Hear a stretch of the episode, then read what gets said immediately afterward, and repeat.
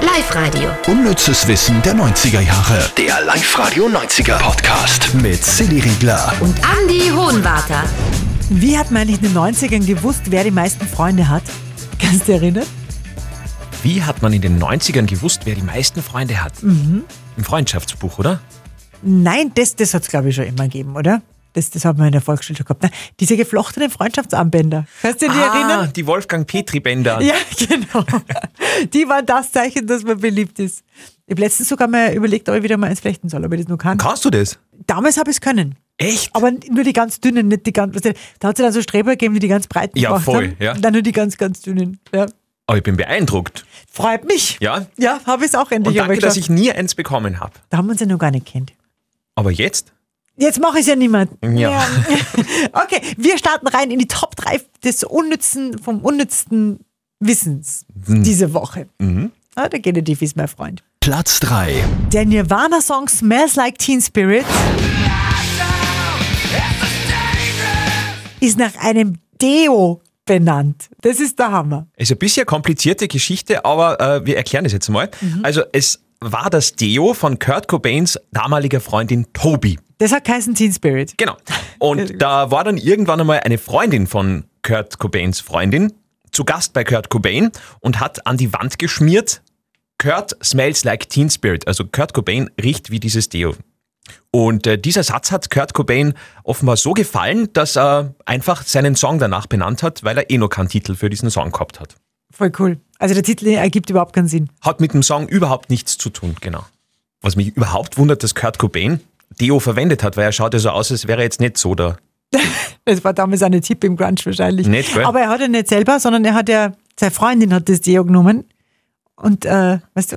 Und Ach so, glaub, dass er der- sich nicht das Deo selber draufgesprüht Genau, hat, sondern nur genau, durch Körperkontakt. Genau. Und ich glaube, die gemeinsame Freundin, die das hingeschmiert hat, wollte die beiden wahrscheinlich ein bisschen aufziehen, so quasi. Ach so. Ah, da rennt was, weil der riecht nach ihrem Deo. Also Kurt Cobain, glaubst du, hat kein Deo verwendet, dann ist alles gut. Ja, also das muss schon, also das darf man jetzt nicht, Ja.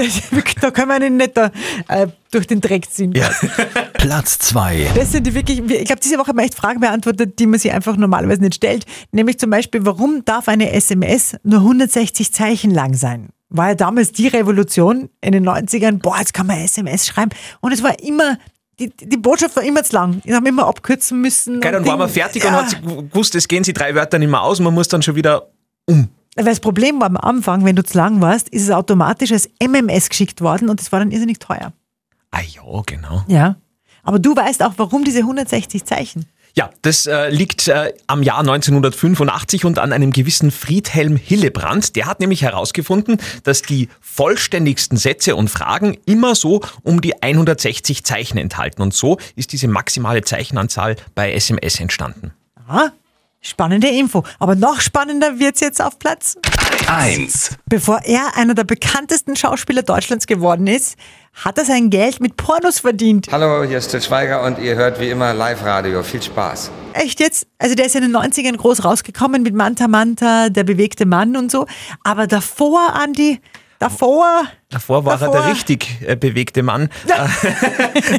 denn, äh, indirekt. indirekt, indirekt, denn er hat Pornos synchronisiert, muss man dazu sagen. Ja, Und er hat da richtig viel Geld damit gemacht. Also er hat mal in einem Interview erzählt, bis zu 5000 Euro im Monat alleine durch diese Pornosynchronisationen. damals nämlich. Ja, eben. Überlege mal, in den 90ern 5000 Euro, Und Till Schweiger, weißt du, also der hat jetzt auch nicht so die, wo man sich denkt, die, die männliche Stimme. ja. Aber zumindest beim Porno wird er nicht nuscheln, ne? Das wird bei AA, Naja, versteht man, ich will mir's ehrlich gesagt auch gar nicht vorstellen. seine große Rolle in kein Ohrbusen oder so, wahrscheinlich. Na, also ganz verstörende Info eigentlich. Gell? Ja, da vor allem weil diese Bilder im Kopf und diese, diese Geräusche im Kopf, die man automatisch Hm. Ja, hat, sind ja. irgendwie ganz schön schräg. Aber wie viel 5000 Euro im, ah, im Monat? Wo muss man sie denn da? naja, mehr spannendes, unnützes Wissen äh, immer bei mir in der Sendung um dreiviertel zwei wieder ab Montag. Live-Radio. Unnützes Wissen der 90er Jahre. Der Live-Radio 90er Podcast. Mit Silly Riegler. Und Andy Hohenwarter.